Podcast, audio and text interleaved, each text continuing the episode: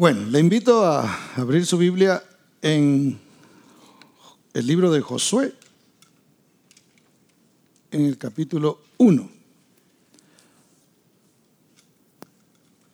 Una de las cosas que yo creo no tiene que ver con la enseñanza, pero eh, que yo creo que nosotros debemos cuidar, eh, hay que tener eh, precaución, hay que tener cuidado hay que seguir las recomendaciones que nos dan eh, las autoridades, pero sobre todo no hay que tener miedo. El temor, hermano, hasta puede hacer que alguien eh, cometa algo que le puede hacer más daño. Entonces tenemos que tener mucho cuidado con eso. Yo me, recordaba hoy de, una ocasión en la que, eh, por ejemplo, a mí hay dos cosas que me causan repugnancia. Una son las ratas los ratones no tanto, pero las ratas sí. Y eh, las cucarachas. Pero yo trabajé, como, no sé si ese trauma me quedó por haber trabajado de exterminador, ¿verdad? Y me decían Arnold en ese tiempo. No, no es cierto. Pero eh, yo trabajaba de, exterminador y, y, yo me acuerdo que cuando, cuando yo veía algunas y bueno, no me causaba nada. Pero a veces llegaba a lugares donde era tanto, tanto lo que había que sí, sí era muy difícil mantenerme ahí. Yo me recuerdo que en una ocasión eh, eh un lugar y salieron, hermano, yo no sé dónde habían tantas, pero era una cosa impresionante. Como ya tenían veneno, entonces caminaban sobre el techo y empezaban a caer. Parecía que estaba lloviendo cucarachas. Entonces yo con aquello de me van a caer encima. Y con el temor que tenía, me cayó una cucaracha, como por aquí creo yo, y cuando yo sentí de mi reacción, en lugar de pegarle a la cucaracha, me pegué yo. De la, impresión que yo tenía. No sé cómo me golpeé, no sé ni por qué, pero yo me golpeé. Entonces, cuando uno tiene un, miedo así desmesurado, o en el, caso mío no era, no era miedo, pero, pero puede uno hasta lastimarse uno mismo por una reacción que realmente no va a resolver el problema, sino al contrario, le va a causar a uno algo malo. Entonces, tengamos mucho cuidado con eso, pidámosle al Señor que nos dé paz, que nos dé tranquilidad y de esa manera pues vamos a poder salir adelante en esta situación que nosotros hemos estado viviendo en el mundo que nunca antes había sucedido. Si ya hubiéramos pasado por aquí, entonces diríamos, ah, tranquilo, que la cosa va así, así, así, y esto es lo que va a pasar. Pero como nunca habíamos pasado, entonces toda esa incertidumbre nos causa temor. Pero bueno, Josué capítulo 1 y verso 2. Cuando lo tenga me dice amén los que están aquí y los que están allá pues lo pueden escribir y me voy a imaginar que ya pusieron amén. Josué 1.2 dice, mi siervo Moisés ha muerto. Ahora pues levántate y pasa este Jordán, tú y todo este pueblo a la tierra que yo les doy a los hijos de Israel. Hacemos una oración. Padre, en el nombre precioso de Jesús, te damos gracias, bendito Señor, por las bondades que tú tienes para con nosotros, bendito Padre. Gracias, Señor, por tu palabra preciosa que viene, Señor, a hablarnos, a darnos instrucción, bendito Padre Celestial. Que viene, Señor, a darnos luz en medio de la oscuridad, bendito Padre. Gracias, precioso Padre, por cada persona que se ha conectado donde quiera que estén, bendito Señor, los bendecimos. Y creemos, Señor, con todo nuestro corazón que tu palabra llegará hasta allá donde cada persona se encuentre. Y aquellos que escuchen esta transmisión, aún después, bendito Señor, también serán tocados por tu Espíritu Santo, transformados por tu palabra, bendito Dios alimentados por tu Espíritu Santo, saciados, bendito Señor, por lo que tú nos hablas.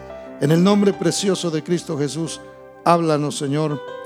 Amén y amén. Yo le puse a esta enseñanza el distanciamiento y su propósito. Y yo me imagino lo que algunos están pensando. Ah, nos va a decir cómo tenemos que ponernos de aparte y que sí, que son seis pies, que son tres y que cuidado. Nada de eso, hermano. Simplemente le puse ese nombre porque sí quiero hablar de un distanciamiento, pero no precisamente del que las noticias están hablando. Si quiere saber de ese, mire las noticias, de ahí le explican, le explican cómo. Pero ciertamente esa, esa frase que antes no, yo nunca la había oído, distanciamiento social, es, eh, está de moda eh, en este tiempo, en estos tiempos de, de virus y de pandemia.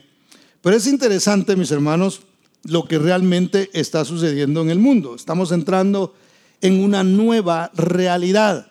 Es decir, estamos viviendo en un tiempo muy diferente. Lo mencioné hace, hace un momento. Ah, nunca antes habíamos visto las cosas que hoy estamos viendo. Nunca antes en la historia se le había prohibido a la gente ir a la iglesia los días domingos. Eso para nosotros obviamente ha sido un, eh, golpe, ha sido algo que nos ha, eh, eh, nos ha sorprendido de alguna manera el no, el, el no poder venir a la iglesia, el que las personas no puedan venir al edificio. Entonces, esta es nuestra nueva realidad. Y hay gente que está diciendo, el mundo no será el mismo de ahora en adelante.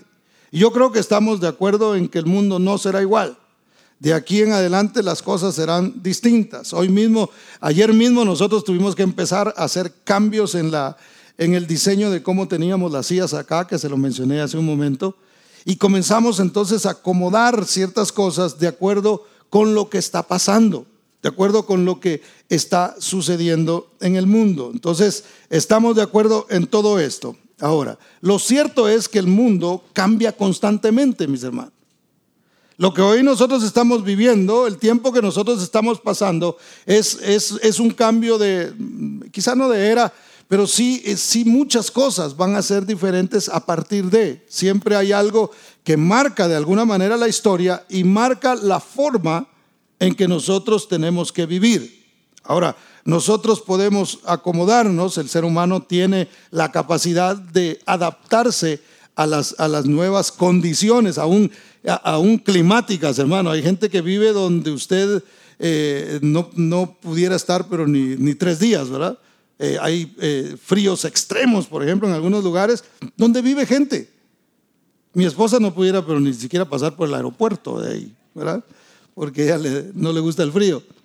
Pero entonces, ahora existe un, un temor de acercarnos entre nosotros. Yo no sé si usted ha visto, antes nosotros caminábamos libremente y qué tal y cómo está, y, qué tal, cómo le va, ¿verdad? Y, y antes era así, pero ahora, hermano, la cosa se ha vuelto distinta. Ahora usted se aguanta las ganas de estornudar, dígame si no. Alguien se ha aguantado las ganas de estornudar y está usted, porque hay gente alrededor. O le dan ganas de toser y empieza, ay padre, Porque si llega a estornudar, lo van a ver feo. Dígame si eso no es perder ciertas libertades. Pero nosotros como cristianos y como iglesia tenemos que adaptarnos. La iglesia pasó por muchas etapas. Pasó por etapas donde tuvieron que meterse entre, entre la tierra hacer cuevas, aún se descubrieron ciudades enteras donde los cristianos vivían precisamente porque no podían estar afuera. Entonces, de acuerdo a cómo, se iban moviendo las, las realidades, iban cambiando, las circunstancias iban cambiando, la iglesia tenía que acomodarse a todo eso. Y nosotros tenemos que adaptarnos también a los cambios que vienen. Ahora, la Biblia también está llena de historias donde el pueblo de Dios tuvo que entrar en realidades distintas. Tuvo que entrar en cambios que vinieron a la vida de ellos. El pueblo de Israel había salido de Egipto y por incredulidad, muy conocida la historia por todos nosotros, por incredulidad provocaron a ira a Dios. Y el Señor dijo, toda esta generación no va a entrar en la tierra prometida y se va a trazar el proceso van a tener que quedarse en el, en el, en el desierto y usted conoce la historia. 40 años estuvieron dando vueltas en el desierto hasta que se murió el último y entonces una nueva generación se levantó que sería la generación que enfrentaría precisamente los cambios y nuevos desafíos que venían para el pueblo. Quizá algunos de ellos, eh, eh, esa nueva generación, iban caminando con los, con los viejos, ¿verdad? Durante esos 40, 40 eh, años. Y decía, ¿cuántos quedan? No, pues quedan todavía como unos 50. Ah, bueno, ya, ya falta poco, ya falta poco. Y se iban muriendo los, los demás. Y iban, yo me imagino, ¿no? Más de algún pícaro por allá andaba contando. A ver a qué hora se morían los últimos. Y me imagino también que algunos se acomodaron a vivir en de esa manera. Se acomodaron a vivir diciendo, estamos dando vueltas acá y la cosa está suave. O sea, ¿qué hay que hacer? Sí, solo hay que esperar que se mueran estos. Y, hay que seguir caminando. Está bonito el asunto de estar caminando simplemente alrededor. Pero de repente llegó la orden, ahora sí, ya es tiempo de que ustedes vayan hacia adelante. Van a enfrentar eh, varios desafíos que se van a poner enfrente de ustedes, de ahora en adelante la realidad de ustedes va a cambiar. Pero detrás de la realidad que viene cambiando para ustedes, ya no más vueltecitas en el, en el desierto. Ahora es tiempo de cruzar el Jordán. Ahora es tiempo de ir más allá. Ahora es tiempo de levantarse y caminar. Algo nuevo viene para ustedes. Y dígame usted, hermano, dígame usted. Si no es cierto que, nos saquen a nosotros de lo que estábamos haciendo, es, eh, es feo. Es feo, hermano. O sea, que lo quiten de, de, lo que uno ya estaba acostumbrado a hacer. Se siente uno mal, dice, ¿y ahora qué? ¿Cómo hago esto y cómo hago aquello? Y, y ahora tengo que, ahora se tiene que hacer de esta forma. Mire, yo me acuerdo haber viajado antes del, del, del problema del 911 y hermano, uno llegaba al, aeropuerto y pasaba rápido y súbase al avión y que le vaya bien. Y uno llegaba, hasta eh, le decía a unos hermanos el otro día que yo hasta mangos traía de Guatemala, hermano. Porque a veces la gente me decía, ay, me trae unos manguitos. Va, está bueno, pues decía yo. Se los cobraba como a cinco. No, no es cierto. No le cobraba nada. Eran para mí. Y yo hasta, hasta eso traía. Ahora, hermano, eh, después del 9-11 entramos en una nueva realidad. Ahora párese aquí. Ahora póngase acá y uno así en, las máquinas esas y ahora tiene que, y luego de, todavía encima, ¿y qué trae ahí? Un dulce, sáquelo. Y una cosa impresionante. Ahora tuvimos que adaptarnos a esa nueva realidad. Pero dentro de todo lo que sucede en, eh, alrededor nuestro, en el mundo, hermano, Dios siempre tiene preparado algo para su pueblo. Para nosotros estos cambios no son para fastidiarnos. Si bien nos incomodan un poquito, si bien no mucho nos gusta, la realidad es que Dios tiene algo nuevo y algo grande para cada uno de nosotros y es una transformación que Dios quiere traer a la vida de cada cristiano que confía en el Señor y que entiende que las realidades cambian, pero Dios sigue siendo el mismo. Que la realidad, que nuestro, nuestro entorno puede cambiar y la tierra puede temblar, hermano. Y la forma de la tierra puede, puede ser transformada. Mire, hay un lugar aquí en, Montana, creo que es donde está, eh, el, Parque Nacional. Eh, ¿Cómo se llama este parque? recuérdenme alguno de ustedes que haya ido a ese parque. ¿Cómo se llama? Yellowstone. Yellowstone le sacan el, mapa y de repente dice, ah, se movió otra vez la, tierra. ¿Y qué pasó? El río que iba aquí ahora va de este lado. Porque ahí tiembla tanto que cambia la, forma de, la tierra, en ese lugar, eh, por lo menos. De hecho, es un volcán que está debajo de la tierra. Y dicen que en cualquier momento eso puede hacer una erupción y, y que hasta aquí se nos va a despeinar el pelo, hermano si eso llega a temblar. Entonces, eh, todo eso va cambiando. La tierra puede cambiar, pero el Dios que nosotros amamos, hermano, que nos amó Él a nosotros primero, ese Dios sigue siendo el mismo de ayer, de hoy y de siempre. El mismo que creó la tierra, es el mismo que nos amó y es el mismo que tiene planes para cada uno de nosotros, para nuestra familia y para nuestra congregación. ¿Cuántos dicen amén? Entonces, Él está en control de todas las cosas. Ahora, esta nueva generación, hermano, tenía que levantarse.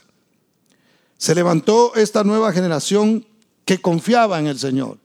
Esta generación que no, no, eh, no desconfiaba de la palabra de Dios, sino creía. Y la realidad nueva era que se, acabó, se acabaron las vueltecitas alrededor del, del desierto, se terminó la generación antigua, que de pronto algunos de ellos los veían como, ah, aquí tenemos todavía a nuestros padres, aquí tenemos a nuestros abuelos, aquí tenemos a, este vecino que es muy buena gente, eh, y esa generación se terminó.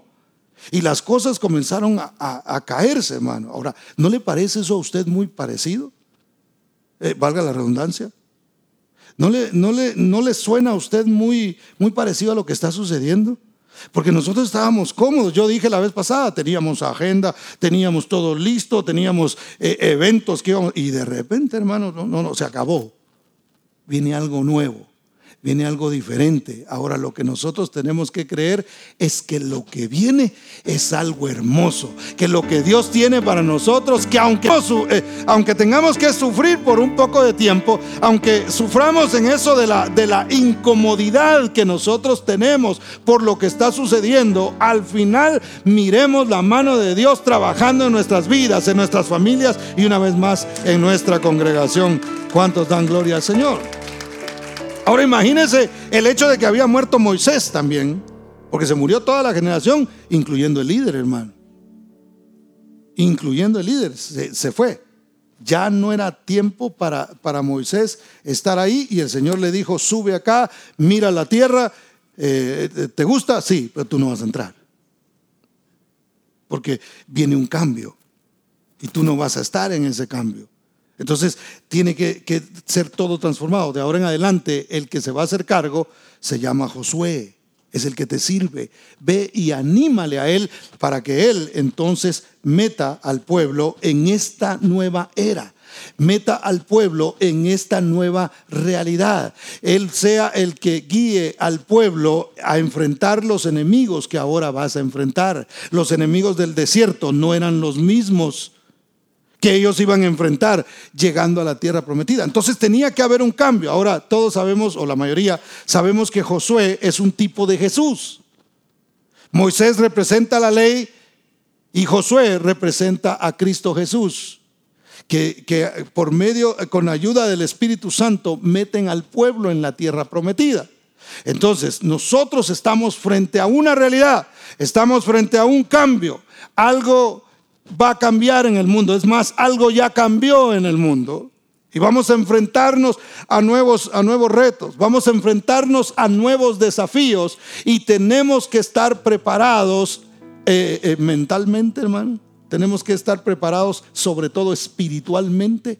Tenemos que estar preparados emocionalmente para que entonces nosotros podamos entrar y aún estando en esta nueva realidad, disfrutemos de la plenitud en el Espíritu Santo, porque para eso nos alcanzó el Señor. Para eso nos salvó el Señor a nosotros. Entonces, cruzar el Jordán sería el primer paso antes de enfrentar otro desafío para el pueblo de Israel. Después vendría los muros de Jericó y otro montón de, cosas que ellos tenían que pasar. Pero Dios, fíjese, pidió al pueblo distanciamiento. O sea que esto del distanciamiento no es tan nuevo. También el Señor pidió que hubiera distancia. Mire, por favor, eh, por supuesto no tiene nada que ver con la de acá, ¿verdad? Pero veamos eh, para que usemos esta misma analogía para entender verdades espirituales en nuestra vida. Josué capítulo 3, vaya conmigo al capítulo 3, y verso 1.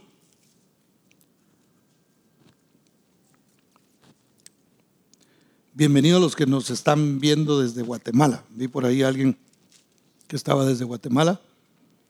Le bendecimos en el nombre del Señor. Desde El Salvador también. Desde México, desde allá de Chiapas, nos están sintonizando frecuentemente. Así es que les bendecimos y damos gracias a Dios por sus vidas. Josué capítulo 3 versos 1 al 4. Mire por favor lo que dice la Biblia.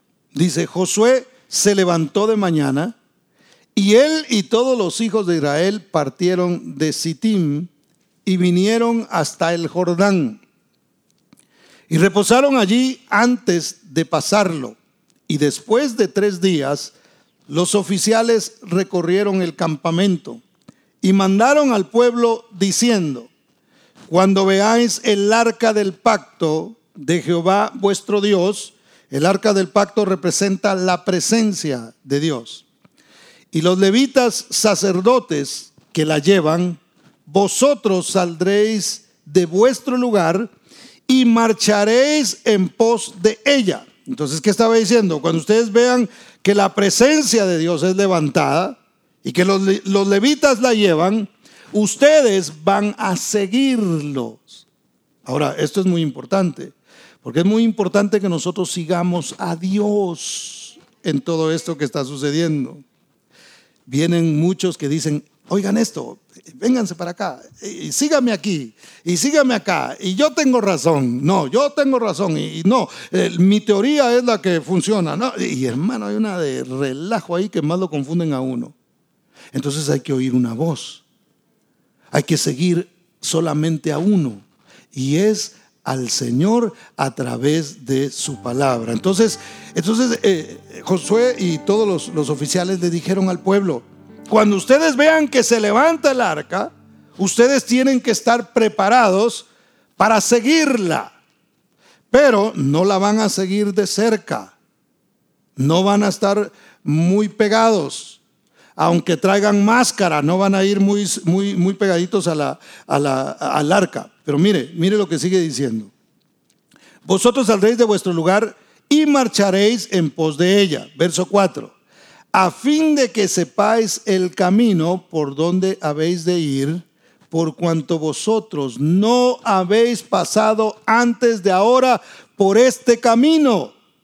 Pero entre vosotros y ella haya qué? Distancia. ¿Como de cuánto? Como de dos mil codos. No, no os acercaréis a ella. Para que usted se dé una idea, dos mil codos es aproximadamente un kilómetro es decir, como media mía, más o menos, tenía que haber de distancia. El Señor dijo, no van a salir inmediatamente detrás del, arca. No van a ir ahí pegaditos al, arca, no van a ir adelante del arca, no, no van a ir así. Van a esperar que haya avanzado un kilómetro, esa es la distancia que habrá, y entonces eh, van a poder empezar a caminar una vez que hayan pasado ese, ese kilómetro. Ahora, ¿por qué, mis hermanos, Dios le dice al pueblo que haya esa distancia? ¿No es cierto que nosotros queremos estar cerca de Dios? Hermanos, y aquí eh, cantamos y, hermoso el canto y, es el deseo de nuestro corazón y tenemos ese acceso al, Padre. Eh, eh, ¿Verdad que cantamos? No hay un lugar más, más alto, más grande que estar a tus pies. ¿Verdad que nosotros cantamos eso? Y a los pies del Maestro es que nosotros queremos estar y queremos estar cerca de la presencia del Señor. Pero realmente hay ocasiones en las que no sentimos nosotros que el Señor está cerca. Las circunstancias y las realidades de la vida pueden hacernos sentir en un momento dado que Dios no está cerca, que Dios se alejó de nosotros. Y es posible que Dios haya marcado cierto distanciamiento entre Él y nosotros. Eso es posible. Pero todo tiene un propósito. Por eso yo le puse esta enseñanza, el propósito del distanciamiento. ¿Ha sentido usted que me está oyendo a través de las redes sociales eh, distanciamiento a veces? ¿Ha sentido usted que Dios no está cerca? ¿Ha sentido usted que Dios lo ha abandonado? Este es un, este, este tiempo que nosotros estamos viviendo hoy se presta mucho para que, para que el cristiano piense que Dios se ha alejado que Dios no está. Este, este tiempo se presta mucho para decir, yo no siento que Dios esté cerca. Creo que Dios está cerca, si tiene convicción, dice, yo creo que Dios está aquí, pero realmente no lo siento y puede ser que Dios mismo haya tomado esa distancia, pero no sin un propósito porque Dios ha prometido nunca dejarnos. El que, el que se mueva un poquito hacia adelante, el que esté distado, no significa que Dios nos ha abandonado a nosotros porque Él prometió nunca dejarnos. Él prometió siempre estar con nosotros. Él dijo, yo estoy con ustedes todos los días hasta el fin del mundo. Entonces, Dios ha sido bueno. Le dan un aplauso fuerte a los que están aquí. Ahora, ¿por qué del distanciamiento entonces? ¿Por qué era importante para Dios que hubiera una distancia entre el arca representando su presencia y el pueblo? Lo primero que nosotros encontramos en el pasaje que acabamos de leer era por cuestiones de guía. El Señor quería que dejaran este kilómetro de distancia entre el pueblo y el arca, que una vez más representaba su presencia, porque ellos no sabían, no conocían el camino. Nunca habían pasado por ahí. Y lo cierto es, hermano, que el día de mañana yo nunca lo he vivido. Yo no sé qué me depara el día de mañana. La semana que viene nunca la he vivido, nunca he pasado por ahí. Nunca estuve antes en ese tiempo. Lo cierto es que el año que viene, el 2021, por muchos planes que hagamos, yo creo que este, este, este 31 de diciembre vamos a ser un poquito más prudentes, ¿no? No, pero nosotros siempre esperamos lo bueno de parte de Dios. Pero hermano, yo creo que, que, lo, lo, cierto es que nosotros nunca hemos pasado por el año 2021. No sabemos qué vendrá. Entonces el Señor dice, yo quiero guiarte, yo quiero que entiendas que aunque veas, aunque tus circunstancias alrededor parezca que no estoy ahí, lo cierto es que voy delante de ti, porque donde tú nunca has pasado es donde yo estoy abriendo el camino, estoy marcando. Ustedes nunca vayan detrás de ella, dijo, dijeron ellos, no la pierdan de vista. Es un kilómetro y como era desierto, obviamente tenían una buena, una buena vista ellos para poder alcanzar a mirar un kilómetro más allá. Pues no la pierdan de vista. Por eso, mi hermano que estás escuchando, no pierdas de vista al Señor. Puestos los ojos en Jesús, el autor y consumador de la fe. Tenemos que seguir viendo al Señor. ¿Por qué? Porque Él va delante de nosotros para guiarnos. Él va delante de nosotros abriendo ese camino para que nosotros podamos caminar siguiendo la guía de su Espíritu Santo y de su palabra. Y no nos perdamos en el camino y no nos pase a absolutamente nada, hermano, de, lo que pudiera sucedernos si vamos sin Él. Porque no es que nada nos pasará si vamos con Él. A veces cosas pueden pasar. Pero si Él va con nosotros, ¿qué más da, hermano? Cuando usted viaja en carro a un lugar lejos y lleva un mecánico con usted, usted dice, no importa, si esto se descompone, allá viene el, el que lo arregla. Entonces lo mismo es, no perdamos de vista la mirada del Señor, la presencia, perdón, del Señor. Deuteronomio capítulo 31, verso 8. Dice así. Dice, y Jehová va delante de ti. Él estará contigo. No te dejará ni te desamparará. No temas ni desmayes. Yo lo voy a volver a leer, fíjese, porque de pronto algunos no lo habían encontrado y de pronto, porque lo, empecé a leer muy rápido, pero los que nos están viendo, no sé si lo, lo pueden leer en la pantalla, sí lo pueden leer en la pantalla.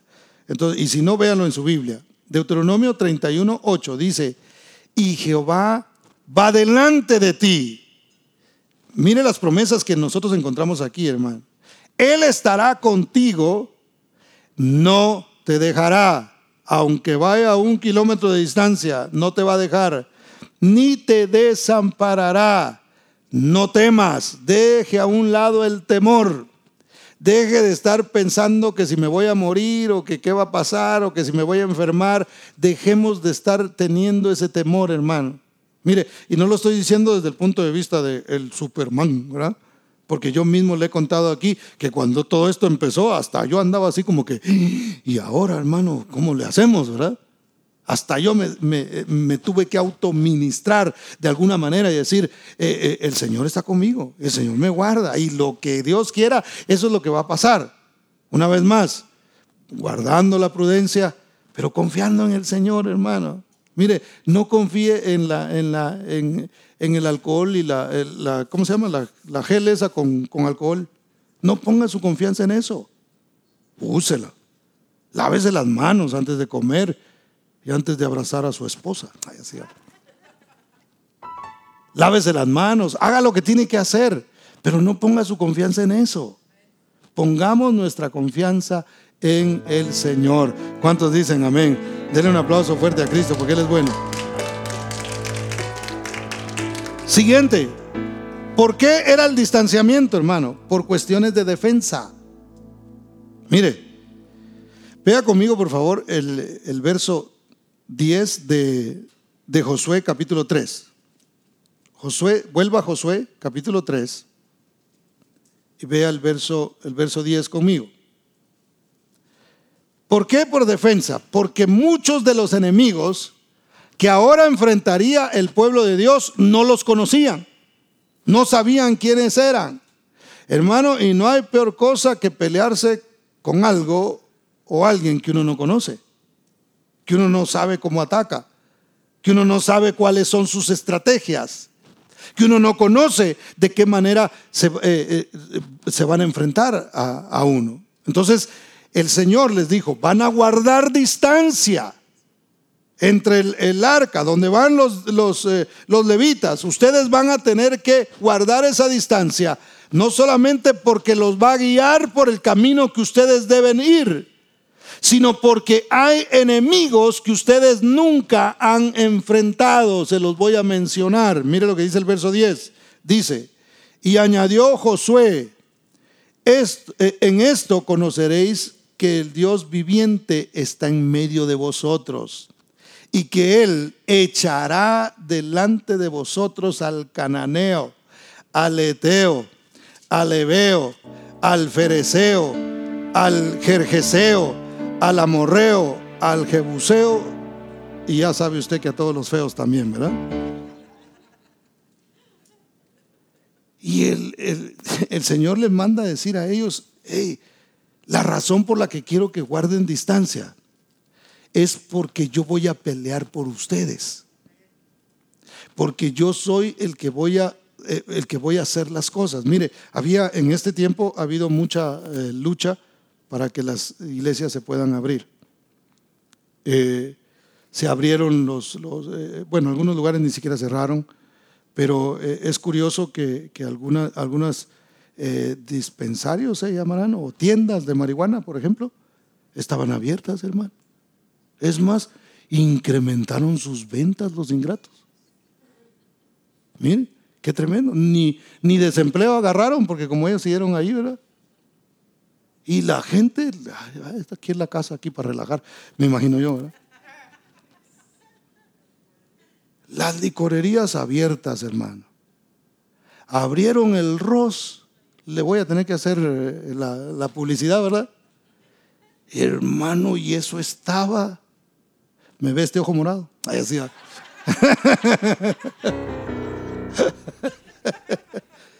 Se agarraron a golpes, hermano. Yo, creo que aquí, aquí no sucedió, pero en otros estados sí. La gente se agarró a golpes y, ahí estaba y el montón de gente, hermano. Yo fui en un par de oportunidades a algunas tiendas de acá y eso estaba lleno de gente, hermano. Pero las iglesias no. Las iglesias no. Es más, hubo un gobernador que acaba de decir que lo último que va a abrir son las iglesias, dijo él, ¿verdad? Pero como no manda él, sino que manda a Dios, hermano, se abrirá cuando Dios quiera, cuando Dios diga, eso va a suceder, eso va a pasar. ¿Por qué? Porque yo soy el que echo fuera al amorreo, dijo el Señor, yo soy el que echo al jereceo y al ferretero y a todos los que, que se pongan enfrente, hermano. El Señor es el que va delante de nosotros. Yo no pienso ir a sacar una pancarta ahí que abran las... No, no, no, es que Él va. Nosotros ponemos, eh, ponemos nuestra confianza y nuestra fe en Él. Y si alguien lo hace, no estoy en contra. Yo no estoy diciendo que no se deba hacer eso. Pero en mi eh, caso particular, yo prefiero confiar en el Señor y decir, Señor, tú estás en control. Y he estado orando, Señor, ayúdanos a que las iglesias se puedan abrir, a que la gente pueda venir y adorar a Dios. Como dijo Moisés, deja ir a mi pueblo para que, eh, para que me celebre fiesta en el desierto dijo el Señor, ¿verdad? Aún en este desierto que estamos viviendo literalmente y pasando literalmente, hermano, el Señor dice, dejen que mi pueblo venga y me adore y me exalte y venga y me celebre una fiesta. ¿Cuántos dicen amén? Gloria al nombre del Señor. Entonces, por cuestiones de defensa, hermano, nosotros nos encontraremos, nos encontramos más bien al borde de, de un río Jordán, hermano, que tenemos que cruzar. Pero del otro lado aunque hay desafíos, hay tierra prometida. Del otro lado, aunque hay desafíos, hay promesa de parte de Dios para nosotros. Algo nuevo está a punto de suceder, hermano. Hay cosas que están a punto de romperse y se están rompiendo en nuestras vidas. Una vez más, en nuestra familia, en nuestra congregación, en nuestra ciudad, en el país, hermano. No podemos nosotros pasar una vez más por este tiempo. No podemos nosotros enfrentar este Jordán por el que nosotros tenemos que pasar sin que haya un cambio en nosotros, sin que algo sea transformado. Esta incomodidad y este hasta cierto punto sufrimiento. Porque usted quizá dice, ah, yo no he sufrido nada. No, pero hay gente que sí ha sufrido. Eh, y todos hemos sufrido de alguna manera, de alguna forma, unos más que otros. Pero a todos nos ha tocado enfrentar los desafíos, hermano. Pero mire, Dios es bueno porque cuando nosotros crucemos este Jordán, mire lo que dice la Biblia en Isaías 43, 19, lo que Dios promete para su pueblo. Dice Isaías 43, 19, he aquí yo hago cosa nueva, pronto saldrá a luz. ¿No la conoceréis? Otra vez abriré camino en el desierto y ríos en la soledad. Ciertamente, hermano, pasamos desierto y a veces nos enfrentamos, a veces hay un Jordán enfrente de nosotros y decimos, allá de aquel lado está lo que a mí me gustaría Allá de aquel lado se quedó, está mi paz, está mi gozo, está mi alegría, está mi tranquilidad. Allá está de aquel lado, pero hay un Jordán que está enfrente que se llama circunstancia, hermano. Pero el Señor prometió, así como lo hizo con el pueblo de Israel, que no solamente les abrió el mar rojo, sino después les abrió también el Jordán para que pudieran cruzar al otro lado. Así Él promete, hermano, abrir los ríos en la soledad. ¿Cuántos dan gloria al Señor? Dios promete allí donde, donde a veces tú estás solo y estás, ahí es donde no te da pena pedir por, eh, por tu situación, ¿verdad? A veces uno como que alguien tiene una petición y eh, oramos a veces por otros y qué bueno, gloria a Dios. Casi nunca exponemos eh, algo muy fuerte, es un poquito más difícil que nosotros lo hagamos, pero ahí en la soledad Allí el Señor quiere abrir los ríos. Allí el Señor dice, mira, lo que tienes que hacer es caminar, es pasar, es dar el paso. Yo voy delante de ti.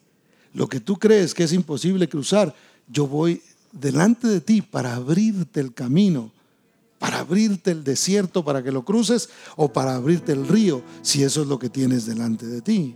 Entonces, las realidades cambian. Las realidades cambian, hermano. Si no, mire las fotos de cuando usted era jovencito, jovencita, ¿verdad? O niño o niña. Y los niños vean cuando eran bebés. Ay, así. La cosa es que todos vean que ha cambiado la cosa, ¿no? La cosa es diferente. Nuestra realidad ha cambiado. Yo empecé a hacer ejercicio otra vez esta, esta semana y mi realidad cambió, hermano. Pasé con dolor toda la semana y le digo a mi hermana, eh, estábamos platicando con mi hermana y le digo, fíjate, lo único que sí no me deja de doler es, es un hombro. Ah, me dijo, como, ¿dónde? Más o menos aquí, le dije así. Me dijo, ah, me dijo, eso es por la edad. Reprendo, dije yo. Gracias a Dios que ya se me está quitando. Así que no era cierta su teoría. Pero a veces nos cuesta aceptar esas realidades. Pero lo hermoso de todo es que Jesucristo sigue siendo el mismo, hermano.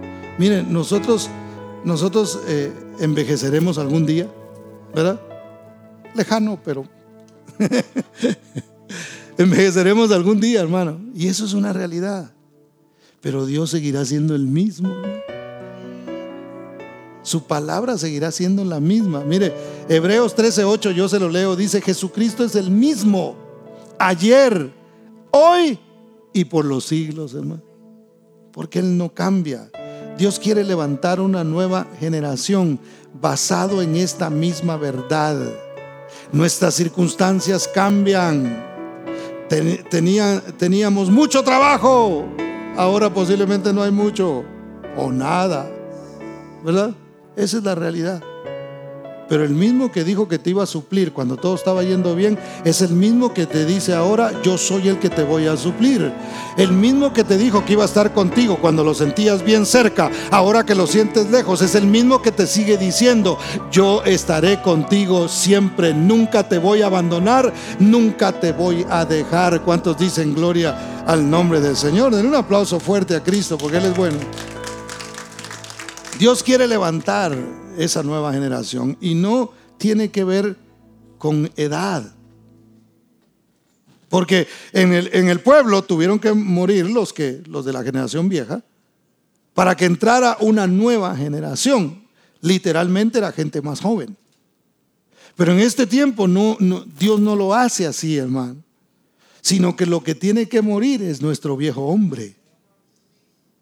En nosotros es que tienen cosas tienen que morir. ¿Para qué? Para que nosotros nos levantemos y crucemos el Jordán como una nueva generación. Que si pasamos por estas circunstancias y esta situación que estamos viviendo, más allá, nosotros seamos parte de esa generación que le cree a Dios. Nuestro nivel de fe tiene que creer, tiene que crecer.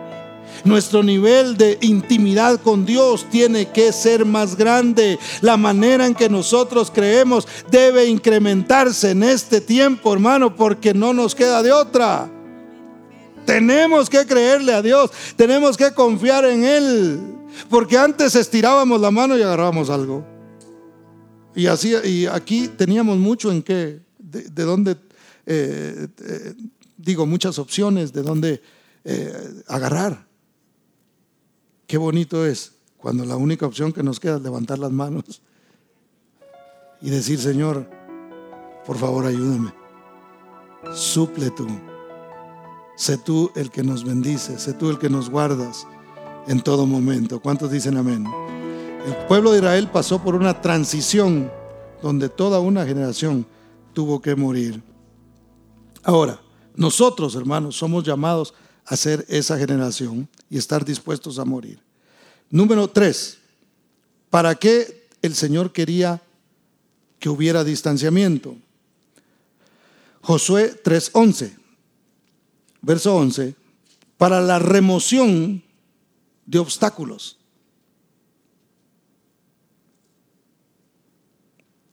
Si de algo nos han estado hablando en este tiempo, es de lo que vamos a tener que enfrentar después que todo esto pase. Por ejemplo, hay personas que dicen, uy, qué bonito, están dando el desempleo, ay, hasta más gano ahora que, que lo que ganaba antes, ¿verdad? Algunos han tenido ese beneficio, gloria a Dios por ello. Pero como dijo el gringo, guess what? Tiene un límite. Va a llegar a un límite y va a llegar el momento en el que no van a poder dar más. Y eso, ¿qué dice? Que más adelante habrán obstáculos, habrán desafíos. Yo no estoy asustando a nadie, lo único que estoy haciendo es alertándole para que su fe no decaiga, para que usted, eh, pase lo que pase, sigamos creyéndole al Señor y Dios se glorificará. El que le cree al Señor nunca va a quedar avergonzado. La esperanza no avergüenza. ¿Cuántos dicen amén? Entonces, para la remoción de obstáculos, Josué 3:11 dice, he aquí el arca del pacto del Señor eh, del Señor de toda la tierra pasará delante de vosotros en medio del Jordán. El río Jordán era un obstáculo que ellos tenían que, librar. No estaba fácil pasar tanta gente por, eh, por ese río. Y el Señor dijo, pero cuando la presencia pase, ese río se va a abrir. Recuérdese que esta generación nueva de pronto algunos eran muy niños, no se acordaban mucho, o eran bebés, no se acordaban mucho del cruce del, mar eh, rojo. Entonces, si se hubieran acordado de pronto, hubieran dicho, ah, así como sucedió en el Mar Rojo, así va a pasar. Pero esta generación no eran los que habían sido esclavos, sino eran los del desierto. Es más, algunos de ellos no se acordaban de esa, de, esa situación. Entonces, estos tenían que enfrentar algo totalmente diferente. Y el río para ellos, como no lo habían visto, si era realmente un obstáculo. Entonces el Señor dijo, yo voy a ir delante de ustedes para qué? Para ir removiendo los obstáculos, para que ustedes puedan pasar por en medio de las circunstancias, para que ustedes puedan pararse por encima de ellos. Porque ¿cuántos de nosotros, hermanos, literalmente alguna vez hemos visto un río abrirse?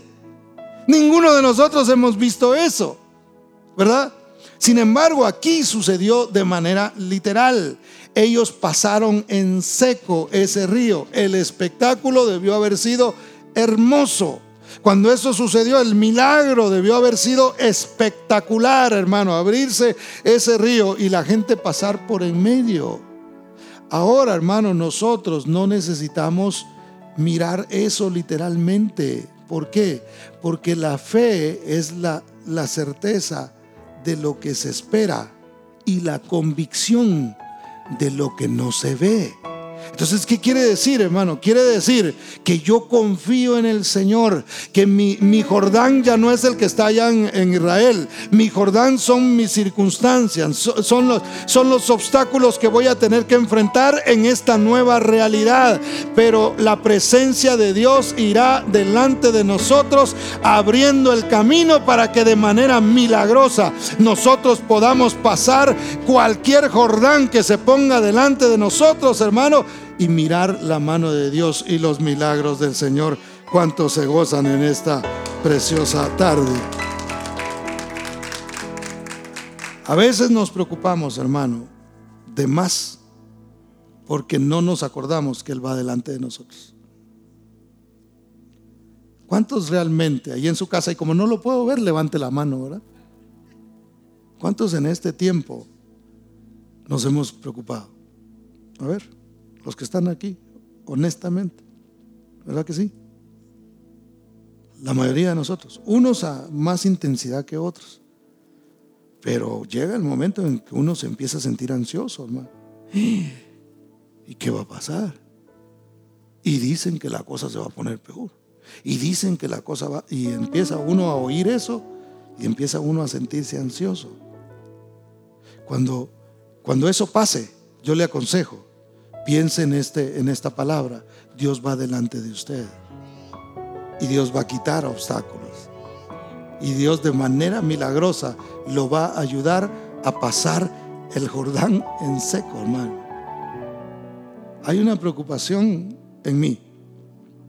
Me imagino que en la mayoría de personas, miembros de iglesias, ministros, pastores, hay una preocupación ¿Cómo vamos a hacer ahora para reunirnos?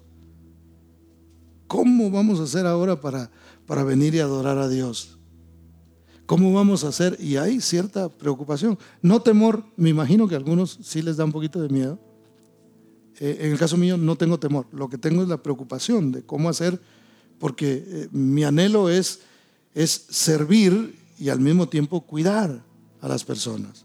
Entonces, tenemos esa preocupación. ¿Cómo vamos a acceder ahora al cuerpo, verdad? Porque el cuerpo ha estado por allá un ojo, por allá una oreja, por allá, qué sé yo, ¿verdad? Y, tiene que reunirse una vez más. El cuerpo tiene que volver a ser uno. El estar unidos es, es una necesidad. Y hay una preocupación. Pero ¿sabe qué, hermano? La buena noticia que yo he recibido de parte de Dios es que Él ya va delante de nosotros. Y Él va a resolver cualquier cosa, hermano, que se, que se tenga que hacer con tal de que el cuerpo, que, que nosotros tengamos una vez más acceso al cuerpo. Y en una ocasión yo le hablé un poquito de esto, pero vaya conmigo a Marcos 16, ya vamos a terminar. Marcos 16, 1 al 4. Y aquí vemos algunas mujeres que estaban preocupadas porque no sabían cómo iban a tener acceso al cuerpo. No sabían cómo iban a tener acceso al cuerpo de Cristo. Y mire por favor Marcos 16, 1 al 4.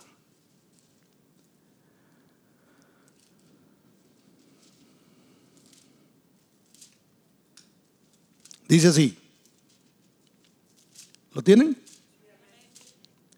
Dice, cuando pasó el día de reposo, María Magdalena María la madre de Jacobo y Salomé compraron especias aromáticas para ir a ungirle. Y muy de mañana, el primer día de la semana, vinieron al sepulcro, ya salido el sol. Pero decían entre sí, note, ¿quién nos removerá la piedra de la entrada del sepulcro? Pero cuando miraron, vieron removida la piedra que era muy grande. Note por favor la, la, analogía bíblica que nosotros podemos encontrar aquí. Ellas querían acceso al cuerpo. Ellas querían ir a poner especias aromáticas. Querían ungir el cuerpo del Señor. Querían estar ahí presentes. Pero sabían también que había una piedra muy grande que no permitía, que no iba a permitir que ellas tuvieran ese acceso y estaban preocupadas. Pero sin embargo, cuando ellas llegaron allí, ya la piedra había sido removida, ya la piedra había sido quitada. Así es que cuando yo entendí esto, hermano, dije, adiós preocupación. Dios es el que está en control, nos dará la sabiduría para poder hacerlo y pronto vamos a poder tener acceso a ese cuerpo de Cristo, hermano, y a reunirnos una vez más. Usted que está ahí en su casa, dele gloria a Dios, porque pronto vamos a poder reunirnos porque Dios ya va delante de nosotros quitando cualquier obstáculo para que su voluntad sea hecha. Las mujeres estaban tristes por una nueva realidad. ¿Alguien de ustedes honestamente se entristeció porque no nos podíamos reunir? Porque yo sé que algunos hacen fiesta, pero, pero, eh, pero la mayoría eh, se entristecieron en algún momento porque no podían reunirse, hermano. Y yo casi lloro el primer día, hermano. Yo aquí miraba las sillas y me lo decía, Señor, dale vida a las sillas, porque digan amén, ¿verdad? Alguien me escucha. Hay alguien ahí, decía yo, ¿verdad? Hasta después podía ver que sí había, habían estado personas conectadas. Pero realmente yo me entristecí por una nueva realidad, un camino que no conocíamos, una circunstancia en la que nunca habíamos estado. Pero mire hermano, el Señor va delante de nosotros así como estuvo delante de ellos. Y cuando llegaron el obstáculo ya había sido quitado. Esa distancia, imagínense por un momento estas mujeres, cómo estaban. Y el Señor, pues ya, ya murió, ya no está, ya no está, ya se fue, dijo aquel, ya no está. Y, y cuando las mujeres pensaban en esto, imagínense usted, Decían, estamos en una nueva realidad. ¿Te acuerdas qué bonito lo que enseñaba? Qué bonito lo que predicaba. Ah, cuando se juntaban aquellas multitudes y comenzaba a hacer milagros, ¿te acuerdas cómo era eso? Era una nueva realidad. Según ellas, Cristo ya no estaba entre ellas. Era algo nuevo. Pero lo, hermoso era que el Señor iba delante de, de ellas y no estaba muerto, sino que había resucitado. Usted y yo, hermano, mire, si el Señor no viene antes, también vamos a morir, pero Él ya va delante de nosotros, Él ya resucitó. Lo que quiere decir es que nosotros viviremos eternamente, porque Él vive, nosotros viviremos también con Él. ¿Cuántos dicen gloria al nombre del Señor? La incertidumbre produce ansiedad, hermano. El no saber qué va a pasar, el no saber qué, qué tipo de obstáculos nos vamos a enfrentar. Como dijo alguien por ahí, después de la tormenta viene la calma, ¿cierto? ¿Verdad que sí? Pero el problema es que a veces la tormenta también deja un montón de escombros. Y también para eso tiene solución el Señor. Él va delante de nosotros para limpiar el camino.